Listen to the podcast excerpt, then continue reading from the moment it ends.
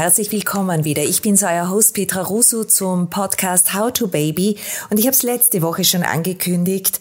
Äh, ich habe Schilddrüse nach der Schwangerschaft und während der Stillzeit für euch vorbereitet und meine Gesprächspartnerin ist wieder die liebe Diätologin und Expertin auch für Personal Coaching äh, Jasmin Klammer.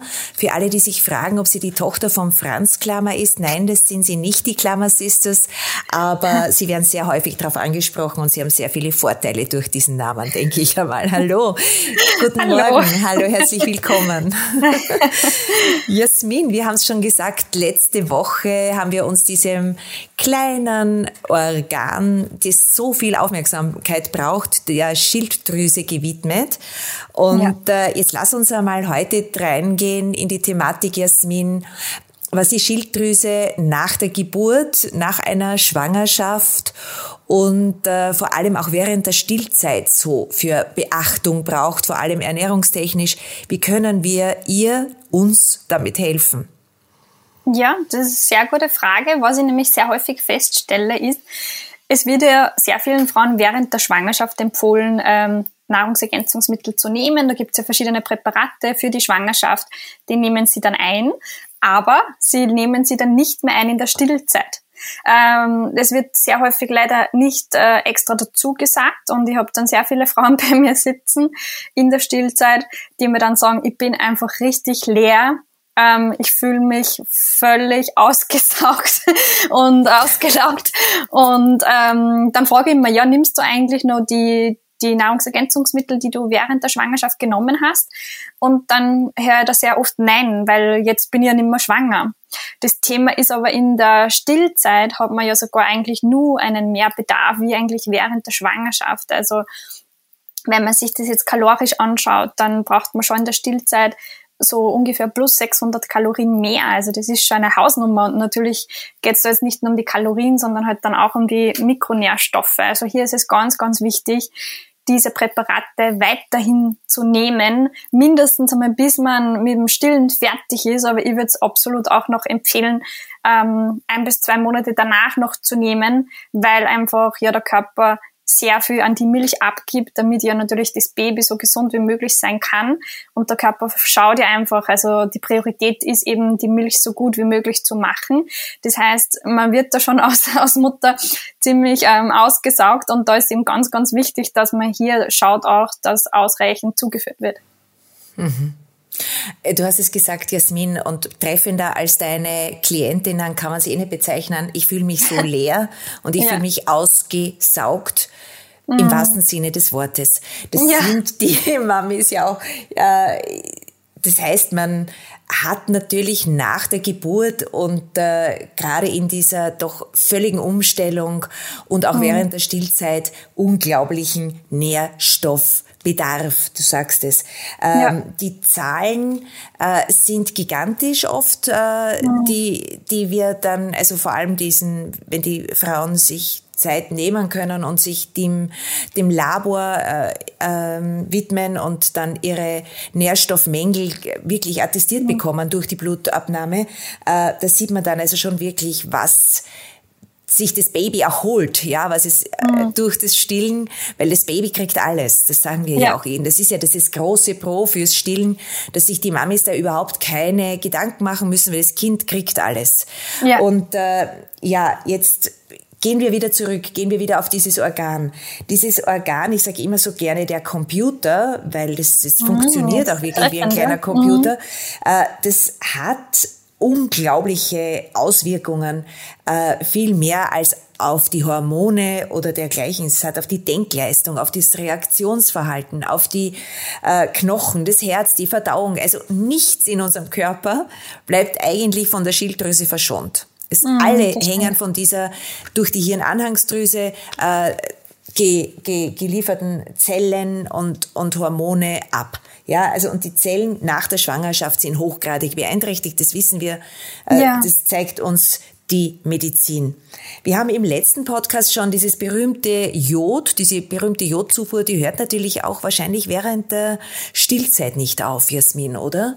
Nein, die ist sogar in der Stillzeit auch noch ein bisschen höher. Genau. Sie ist schon sehr hoch in der Schwangerschaft, aber dann auch hier noch ein bisschen höher, ja. Mhm. Mhm. Eigentlich bei allen Supplementen kann man sagen, äh, bei allen Mikronährstoffen äh, kann man sagen, dass alles ein bisschen noch ansteigt. Ähm, also der, der Bedarf ist noch ein bisschen höher in der Stillzeit wie jetzt während der Schwangerschaft. Mhm. Und deswegen ist eben sehr, sehr wichtig, dass ich gerade hier äh, dann achte, das noch weiterhin einzunehmen, die Supplemente, weil das Thema ist ja, es hört sich ja alles sehr schön an, dass man so und so viel mehr essen sollte, aber leider ist es ja so, dass äh, sehr oft fürs Essen, das Essen halt irgendwie im Hintergrund steht, weil man natürlich als frische Mutter das Baby die höchste Priorität hat dann und äh, ja, man kommt dann irgendwie mit dem Essen und, und, und Wickeln und ähm, Stillen und was man sonst alles damals gar nicht mehr zusammen. Das heißt, meistens isst man dann überhaupt nicht das, was man eigentlich überhaupt einmal rein von der Energie her bräuchte und schon gar nicht natürlich von den Mikronährstoffen. Also hier ist, ist ganz, ganz wichtig, dass man die Nahrungsergänzungsmittel weiterhin einnimmt. Ähm, ich erlebe sehr, sehr selten, dass Frauen ausreichend essen, weil einfach halt, da ist jetzt alles neu und man hat viel Stress und man muss so viel tun und, und so weiter. Also natürlich ist immer die Priorität sollte immer sein, ähm, über die Nahrung alles zuzuführen, aber da ist halt einfach, muss man ehrlich sagen, die theoretische Empfehlung mit der Praxis oft schwierig. Sehr, sehr schwierig, weil jede Frau, die diese Phase durchlebt hat, also Schwangerschaft, Geburt mhm. und dann die Zeit nach der Geburt mit einem kleinen Kind, zwei oder mehr kleinen Kindern mhm. weiß, wie fordernd, körperlich fordernd es ist. Schlafmangel ja. ist die oberste ja. Belastung und ja. Müdigkeit, Schilddrüse macht müde, wenn man Nährstoffbedarf hat. Das gehört alles zusammen. Äh, das heißt also, man darf sich da auch nicht betrügen und sagen, ich meine, jetzt rede ich gescheit, ich habe es genauso gemacht, ich habe äh, keine Zeit gehabt, mir selbst was zu kochen. Ich war so orientiert dann auch später dann in der Beikost, was mein Kind braucht, wie du sagst. Mhm. Äh, ich habe mehr mich mit Babybreien beschäftigt beschäftigt als mit meiner eigenen Ernährung. Äh, mhm. Äh, irgendwann bin ich bei der Topfengolatschi gelandet und das ist natürlich dann keine gute Alternative. Aber vielleicht können wir wirklich unseren äh, Zuhörerinnen und Jungmamis mitgeben, die Zeit, die man dafür verwendet, gescheite Sachen einzukaufen und gescheite Sachen sich zuzubereiten, vielleicht mhm. auch wegzustellen, vorzukochen, einzufrieren, die kriegt man doppelt wieder zurück. Auf jeden äh, Fall, das empfehle ich immer. Soweit es geht, wenn man großes Gefrierfach hat, alles so weit wie möglich vorkochen, einfrieren, damit man solche Sachen wie irgendwelche Suppen oder Currys, alles, wo ich nachher nimmer viel da muss, nur aufwärmen, damit man das alles zur Hand hat. Äh, oder auch sehr viele Frauen nehmen ja ungern Hilfe an von jemand anderen, weil man ja immer alles selbst alleine schaffen will. Ja. Hier ist auch unbedingt ähm, zu empfehlen, dass man sich auch mal von den anderen ein Essen vorbeibringen lässt, äh, von äh, Familie, Freunden. Das ist die größte Hilfe einfach, dass man mal einfach sich kurz die Zeit nehmen kann zu essen. Vielleicht schaut mal kurz jemand anders auf das Baby für zehn Minuten mindestens, dass man mal die Zeit hat zum Essen. Also solche Sachen sind ganz wichtig oder auch dass man schaut vom Einkaufen her, dass man Sachen zu Hause hat, die halt auch schnell gehen, wo ich jetzt da nicht äh, groß aufkochen muss. Ähm, oder auch, was ich häufig empfehle, ist sonst auch noch irgendwie mit Shakes zusätzlich zu arbeiten. Also jetzt da meine ich jetzt nicht irgendwelche äh, Wunderpulver-Shakes, sondern eben, dass man äh, einfach äh, zum Beispiel Bananenmilch macht oder solche Sachen. Da habe ich dann auch schon mal Milch und eine Banane, dann habe ich da in der Banane einige Nährstoffe drinnen. Äh, das kann man immer mal schnell trinken. Das Flüssige ist ja oft leichter schnell nebenbei zu trinken, wie jetzt wirklich zu essen. Und natürlich habe ich ja sowieso einen für einen höheren Flüssigkeitsbedarf auch noch während der Stillzeit, weil ja eben für die Milch auch sehr viel Flüssigkeit verwendet wird, warum das dann eigentlich sich in zwei, also eh für zwei Sachen wieder gut ist, ja. Mhm. Mir fällt ja auch ein, äh, dieses berühmt berüchtigte Haferflocken-Porridge-Frühstück, wo man auch schon ja. unglaublich viel abfangen kann. Und das kann man über Nacht einweichen, das kann man dann in der Früh Richtig, ja. mit mhm. dem Baby, das man noch am Arm hat, anrühren und in ein paar Minuten hat man da wirklich einmal eine echt vernünftige Mahlzeit. Richtig, ja, das ist ein guter Tipp. Ja. Also es sind sicherlich einige Rezepte bei euch äh, auch zu finden oder das kann man auch erfragen. Man kann auch vielleicht bei euch, deiner Schwester, die ja Ernährungswissenschaftlerin ist, auch ein bisschen Coaching bekommen. Mhm die stillenden Mamis, die echt wenig Zeit haben, die total gestresst sind, wie sie zu einer vernünftigen Ernährung kommen über die Monate. Und du sagst es, ja, man kann die anderen Leute bitten, mal was zu bringen.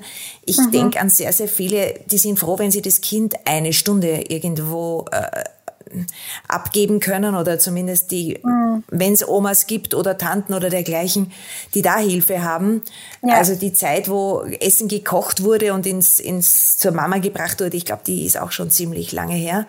Äh, ich will ja. niemandem nahe treten am Land. Es ist sicher ein Stadt-Land-Gefälle und dergleichen, aber mhm. äh, wie man da zum gescheiten Essen kommt, das bedarf einer Struktur. Und ich glaube, da ja. sollte man sich echt Gedanken machen und da sollte man wirklich einen Fokus hinlenken und sagen, ich bekomme dann dadurch wesentlich mehr Energie und Kraft und die, ich für mein Baby.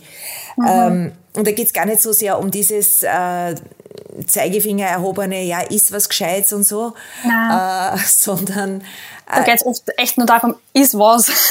Weil oft genau, genau. Etwas. Und pfeif aufs ja. Gewicht abnehmen und nimm ja. dir deine Zeit. Geh ja. weg von diesem Perfektionismus und statt äh, alles Mögliche einzukaufen fürs Baby oder herzurichten, sauber zu machen, koch dir was und lass ja. es dir gut gehen. Und wie du sagst, gerade in der Zeit, wo man sie noch stillt und wo sie noch halbwegs schlafen, hoffentlich, mhm. äh, kann man ja dann wirklich sich eine Stunde wegzwicken pro Tag, um ja. zu essen und dann wieder Kraft zu bekommen. Mhm. Äh, später dann, wenn sie am Tisch sitzen, kann man eh nicht mehr in Ruhe essen. einige, ja, einige Jahre. Gut. Ja, aber hier eben ist, ist gerade solche Themen, so Sachen wie Smoothies auch, finde ich ganz gut. Ja. Ähm, hier muss man einfach aufpassen, wenn man jetzt selbst eine Saftpresse hat, dass man halt eher mehr Gemüse nimmt, wie sehr viel Obst, damit man jetzt nicht mhm. ähm, so viel Zucker zu sich nimmt. Aber mhm. das sind alles Sachen, das kann ja auch jemand anderes dabei vorbereiten, der Partner vielleicht oder so. Ja. Dann hat man hier auch sehr viel Nährstoffe drinnen, sehr viel mhm. Vitamine mhm. und eben trinken ist einfach immer einfacher wie nebenbei zu essen, ja. Ja, das ist auch wiederum typabhängig. Also ja. ich, ich kenne viele Menschen, die sagen, Buh, ich brauche was zwischen den Zähnen, ich muss was kauen. Mhm. Und die anderen sagen, okay, ich habe einen Liter Smoothie in mir, ich bin super happy. Mhm. Ähm, beides hat Vor- und Nachteile. Äh, das Smoothie Fall, lässt sich natürlich wunderbar vorbereiten und wenn man dann ja. aufgeteilt ein paar Gläser pro Tag trinkt, dann hat man schon eine ordentliche Nährstoffzufuhr, aber man soll sich, glaube ich, auch nicht zu sicher fühlen, nur wenn man trinkt. Nein, das auf jeden Fall, ja. Äh, da fehlt dann auch ein bisschen was. Also Nein, das kann ein tolles Add-on sein. Ja, ja, das kann ein tolles Add-on sein. Natürlich jetzt kein ja. äh, Mahlzeitenersatz, sondern ein Add-on, ja, auf jeden Fall. Genau. Äh, welche Mahlzeiten würdest denn du in der Stillzeit und eben für die Schilddrüse, gehen wir wieder dort zurück, ja. äh, für unerlässlich finden? Und äh, was würdest du sagen, das braucht es auf jeden Fall, um das Organ Schilddrüse zu entstressen und stabilisieren? Ja, schwierig. Ich glaube, ich würde am wichtigsten das Frühstück finden, weil äh, in der Schwangerschaft und auch in der Stillzeit wird ja auch mehr Insulin produziert. Das heißt, da kommt es dann halt eher zu diesen Sachen, dass man dann auf einmal einen Unterzucker hat und dann kommen diese Heißhungerattacken.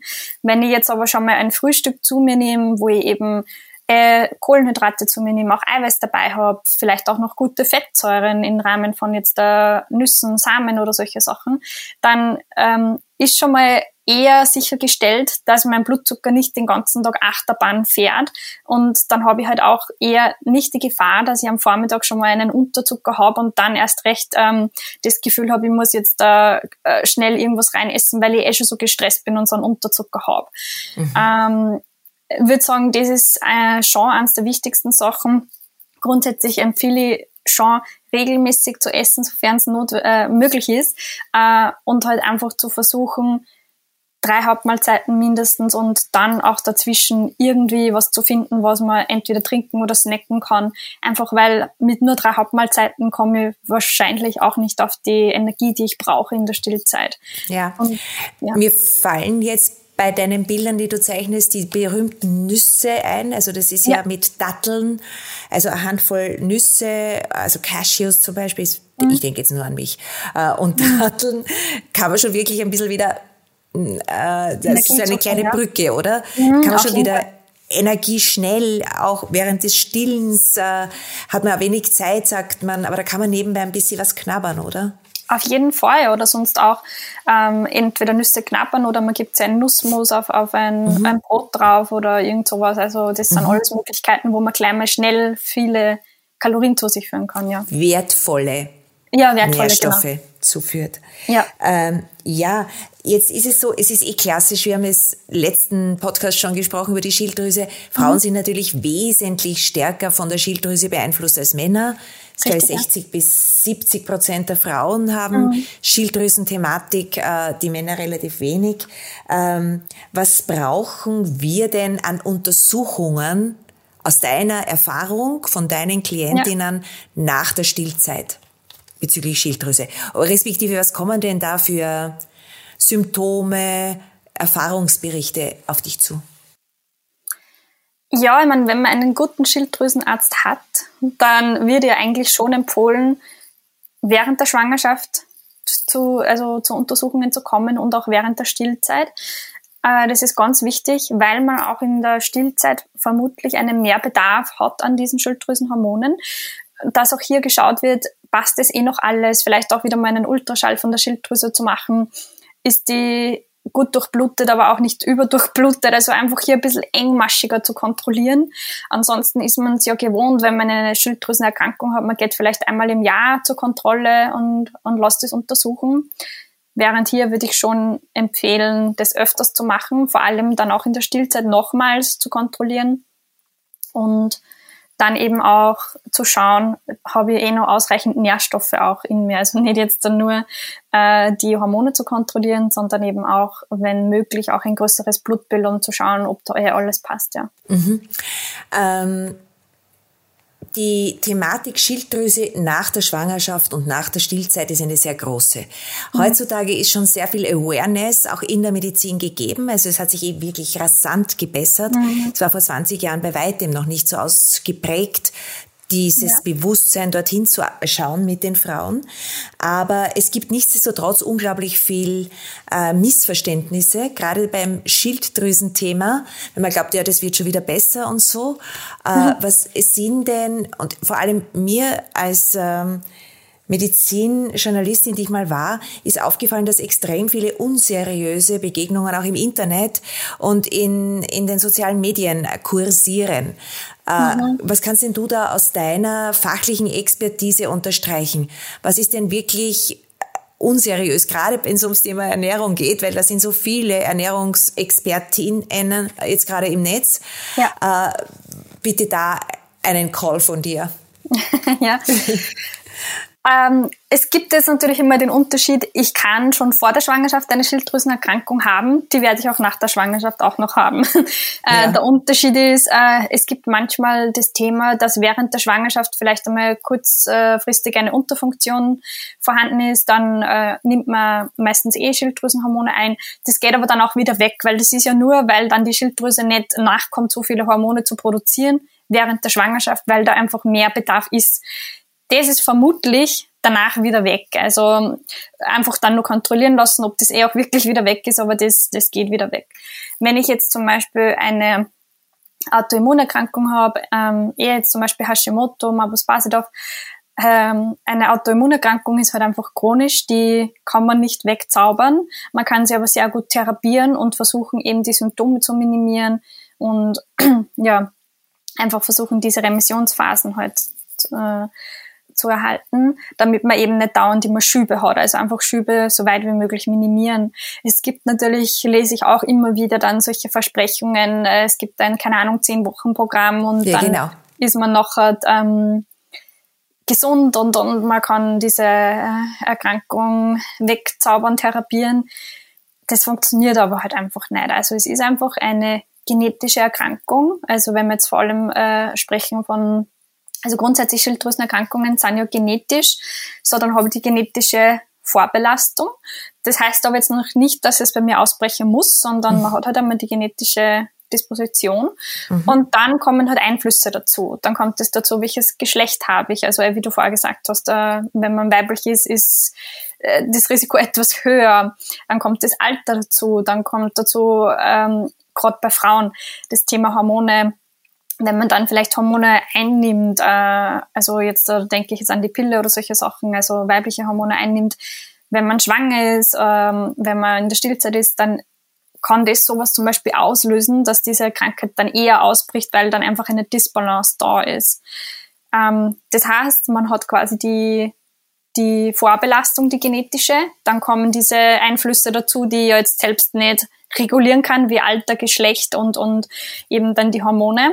Und dann kommt das dritte noch dazu, Einflüsse, die ich schon äh, kontrollieren kann. Also jetzt wie Rauchen, Alkohol, äh, Stress, äh, Ernährung, Sport. Diese Sachen kann ich natürlich schon äh, beeinflussen.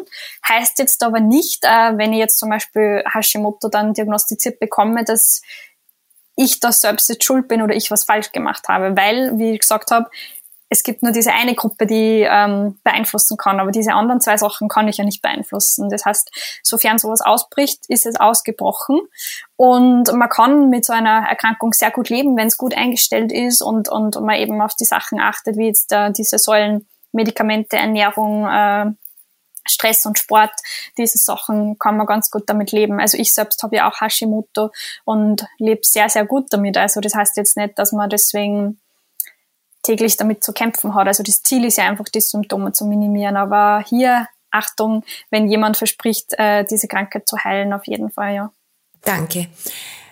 Jetzt bin ich beim Punkt, äh, Jasmin, du sagst es jetzt gerade, äh, du selbst hast Hashimoto. Mhm. Wie gehst du ernährungstechnisch damit ganz konkret um? Erzähl uns einmal, lass uns einmal in dein Nähkästchen schauen. ja. Ähm, ja, bei mir ist es diagnostiziert worden ähm, sehr also spät, aber halt, äh, ich habe schon lange Symptome gehabt und es ist niemand draufgekommen. Also von dem her meine ich spät. Also ich glaube, da war ich 23, wie das diagnostiziert ist. Hört sich jetzt natürlich nur früh an. Ich war jung, ja, aber halt, ich habe sicher schon einige Jahre Symptome gehabt. Deswegen war bei mir auch nicht mehr die Option, präventiv noch etwas zu machen, sondern das war schon in diesem Stadium, wo ich dann eben Medikamente einnehmen müssen habe, die ich auch täglich immer noch einnehme. Hier ist es dann ganz wichtig, wenn man Medikamente einnimmt, dass man die richtig einnimmt. Und äh, sehr häufig wird ja zum Beispiel nur gesagt, ja, man soll eben 30 Minuten vor der Mahlzeit diese Medikamente, also die Schilddrüsenhormone einnehmen. Wird aber oft nicht irgendwie mehr Fokus drauf gelegt, was hat eigentlich noch Einflüsse auf diese Verstoffwechslung von diesen Hormonen, die man sich dann zuführt. Und eigentlich finde ich 30 Minuten fast ein bisschen wenig für die, für die Einnahme von der Schilddrüse der Tablette, bis ich dann eine Mahlzeit zu mir nehme. Und was halt sehr selten eigentlich noch mitgeteilt wird dem Patienten, ist eigentlich auch, dass zum Beispiel Koffein ähm, sehr stark interagiert mit der Verstoffwechselung oder mit dieser Aufnahme von den Schilddrüsenhormonen. Äh, das heißt, die Patienten mhm. essen zwar dann nichts gleich, weil man hat halt nur das Essen jetzt im Kopf, aber trinken, sehr viele trinken ja gleich in der Früh nach dem Aufstehen Kaffee. einen Kaffee. Ja.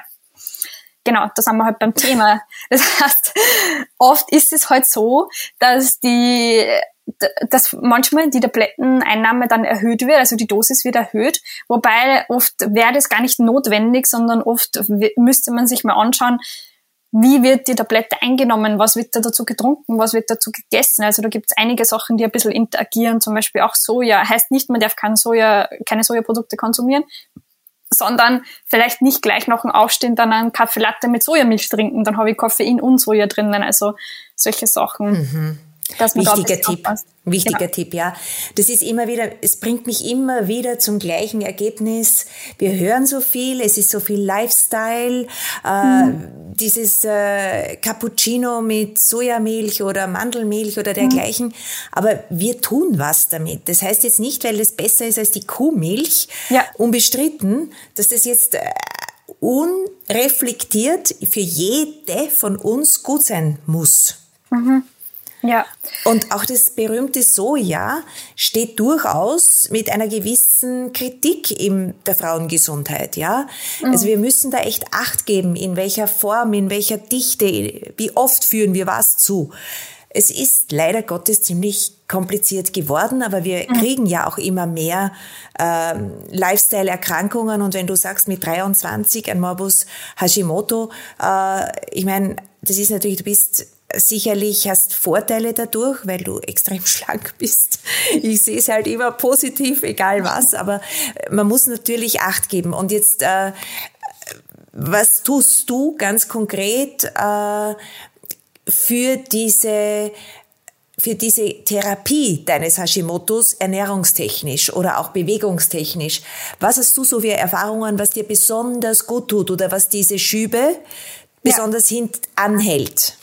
Ja, hier gibt's eben auch sehr viele Empfehlungen in, im Internet, die ich nicht nachvollziehen kann. Ja, danke, danke, danke für diesen Sager. ähm, wo dann Patientinnen zu mir kommen und sagen, ja, sie haben jetzt gesehen, da, da gibt es so ein Autoimmunprotokoll, das ist ja momentan sehr häufig, das dürfte jetzt eher wieder im Fokus stehen, wo man dann kein Gluten, kein Soja, keine Milchprodukte, keine Eier, also sehr viel nicht darf. Eigentlich gar nichts. Ja, ja. Grundsätzlich ist immer zu hinterfragen, wenn ich viele Sachen nicht darf, das ist für mich schon immer das erste Indiz, okay, ähm, wieso?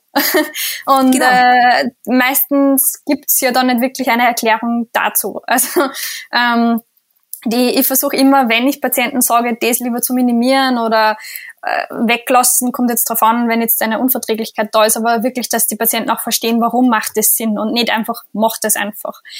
Ähm, zum Beispiel, wenn wir jetzt das Thema Gluten kurz besprechen, ich würde jetzt nicht sagen, dass eine glutenfreie Ernährung per se ähm, einen Benefit hat, wenn man jetzt äh, Hashimoto zum Beispiel hat. Also das wird ja sehr häufig empfohlen. Mhm. Was ich aber durchaus äh, feststellen konnte, ist, also die Genetik zum Beispiel von Hashimoto und Zöliakie, das ist diese Autoimmunkrankheit, wo ja. man Gluten nicht zu sich nehmen kann, mhm. ähm, ist sehr ähnlich. Das heißt jetzt aber nicht, dass jeder, der Hashimoto hat, auch Zöliakie hat. Sehr häufig habe ich festgestellt, dass viele eine Glutensensitivität haben, die auch Hashimoto haben.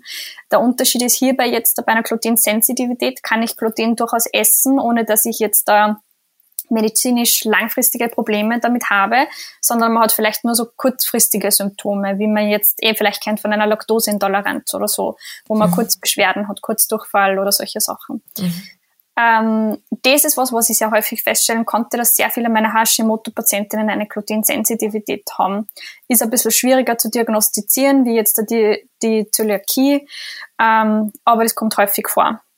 Grundsätzlich ist auch so, wenn ihr Autoimmunerkrankung habt, ist immer zu schauen, was passt alles noch nicht. Also meistens passt ja nicht nur eine Sache nicht, sondern gerade jetzt bei Thema Schilddrüse passen oft die weiblichen Hormone nicht, weil die Schilddrüse halt schon lange nicht mehr gut gearbeitet hat und somit die Hormone aus Balance gebracht hat. Das heißt, sie ist auch anzuschauen, wieder die Hormone in Balance zu bringen, damit die Schilddrüse besser arbeiten kann. Das ist ja alles ein Kreislauf quasi.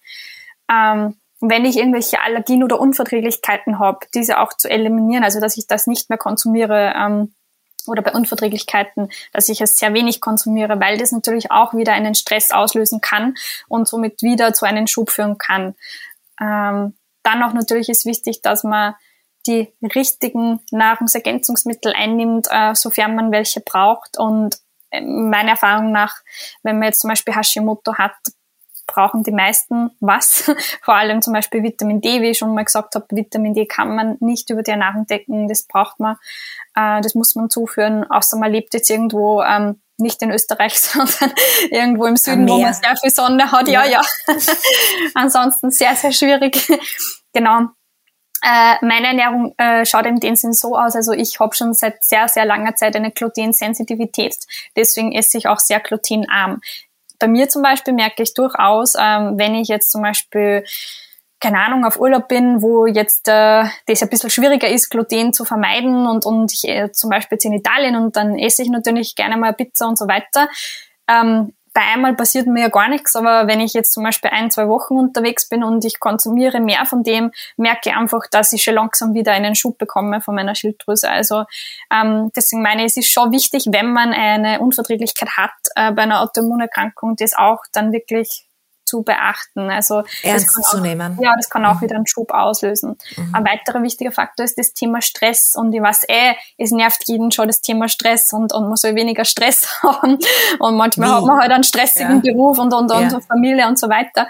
Aber hier, das ist ein ganz wichtiger Faktor. Also das Cortisol, also das Stresshormon, bewirkt sehr viel auch mit der, in der Schilddrüse, also in diesem Kreislauf. Mhm. Und hier ist es auch wichtig, wenn ich so viel mhm. Stress habe, etwas zu finden, wie kann ich meinen Stress ein bisschen abbauen? Man kann jetzt natürlich nicht die Familie wechseln, wenn man drei Kinder hat und hat einen Stress, ist klar, aber ähm, mal zu schauen, wäre das vielleicht möglich, dass ich für mich selbst eine halbe Stunde am Tag finde, zumindest vielleicht noch vorm Schlafen gehen, dass ich mal runterkomme und auch gut schlafe. Also da sind viele Sachen natürlich, die sich da mit auswirken und ähm, von dem, wie du noch gefragt hast, wie ich mich sonst ernähre. Also ich versuche mich natürlich äh, ausgewogen zu ernähren. Ich versuche mich äh, vielfältig zu ernähren, also verschiedene Sachen äh, zu essen.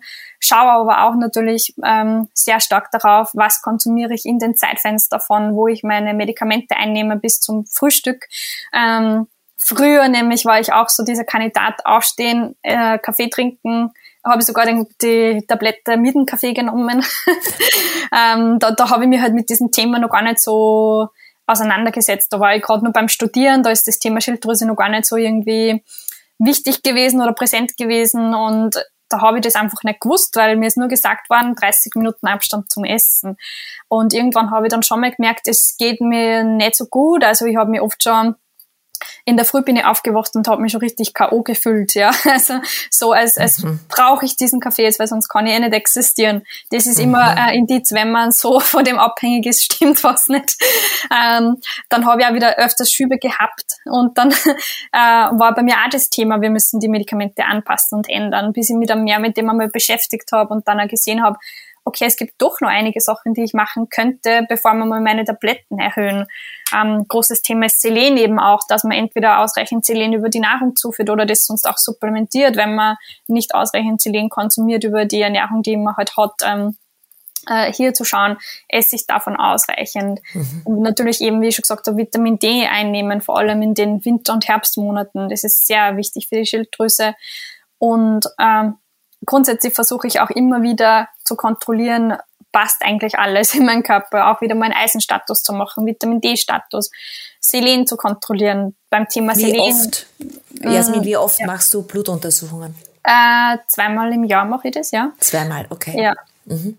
Vermutlich, wenn man symptomfrei eher ist, würde ich sagen, es reicht wahrscheinlich auch einmal im Jahr. Mhm. Aber grundsätzlich, so wie es ich mache, ähm, ist, ich bin eigentlich zweimal im Jahr bei der Schilddrüsenuntersuchung. Das heißt, da werden diese ganzen Schilddrüsenwerte angeschaut.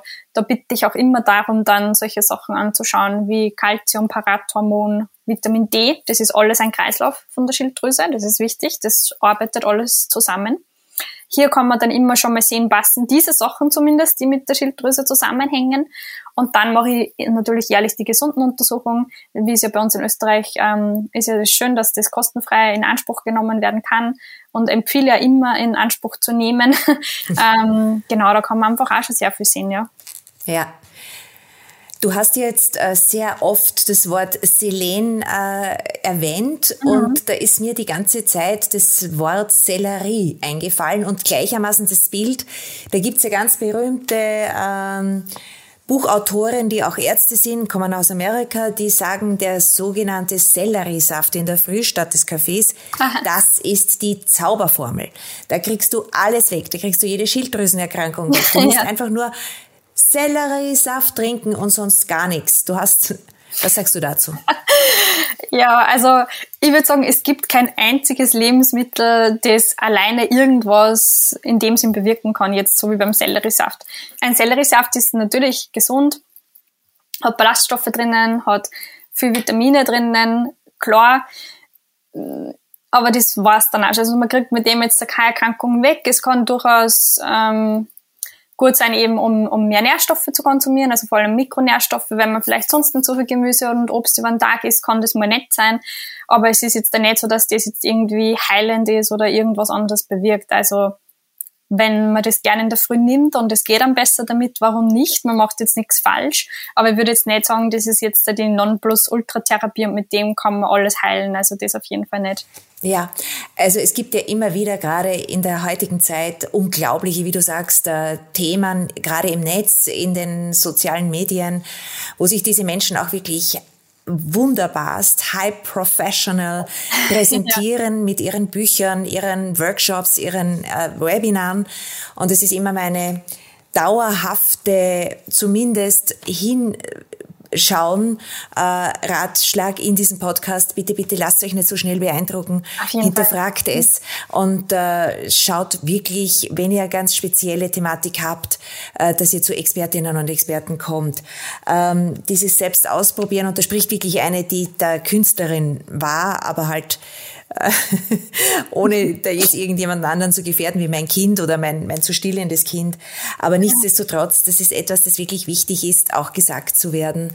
Ja. Ähm, was ist heilbar durch Nahrung und was nicht. Und gerade beim Thema Schilddrüse, du hast es gesagt, und ich glaube, wenn du es wüsstest, dass das über die Ernährung heilbar wäre, dann hättest du es schon getan. Ja, also man kann das auf jeden Fall sehr gut unterstützen. Man kann die Schilddrüse gut unterstützen mit diesen Säulen, die ich vorher erwähnt habe. Auch mit der Ernährung, mit dem Sport, ähm, Stressreduktion so weit wie möglich, ausreichend schlafen und so weiter.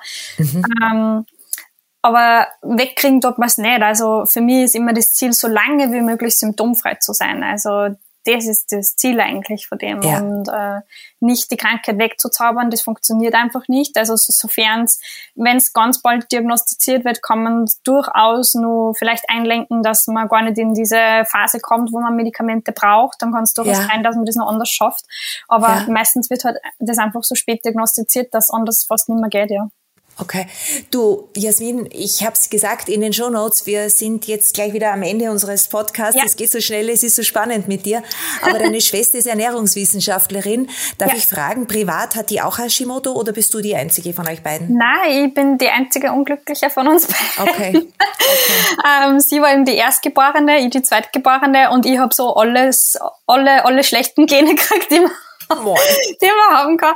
Also ich habe nicht nur Hashimoto, ich habe mehrere Erkrankungen und ich habe quasi oh alles bekommen und meine Schwester gar nichts. Also die hat, so hat Glück gehabt. Da sind wir wieder beim Thema Genetik und egal was wir, ja, ja. deine Mama hat halt dann schon ein bisschen auslassen beim zweiten Mal. Ja, Entschuldigung, richtig, richtig. Ich habe dann alles gekriegt. ja. Na gut. Äh, Jasmin, danke vielmals für den zweiten Talk mit dir. Freut mich, wenn wir uns wiedersehen und liebe Grüße jetzt einmal an deine Schwester. Mhm. Alles Gute dir und äh, ihr, meine Lieben, äh, habt hoffentlich ganz viele Anregungen durch die selbstbetroffene Hashimoto, erfahrene äh, Diätologin und äh, Sport. Äh, äh, Wissende und, und, und, und Coach Jasmin Klammer. Und äh, ich kann es nicht oft genug sagen in diesem Podcast. Bitte, bitte schaut auf euch, äh, schaut zweimal hin, lasst euch nicht so schnell beeindrucken, bleibt kritisch und äh, geht regelmäßig zu Expertinnen und Experten und äh, lasst euch nicht so sehr vom Netz beeindrucken nur über How to Baby Podcast auf Instagram. Gut, meine Lieben, ich sag danke fürs Zuhören. Bleibt's bei uns, äh, wenn es nächste Woche wieder weitergeht äh, mit eurem Podcast rund ums Thema Schwangerschaft, Geburt, Familie und Kinder. Ich sag danke und einen wunder wunderschönen, lebensfrohen, nährreichen Mai. Alles Liebe, eure Petra. Ciao, ciao, baba.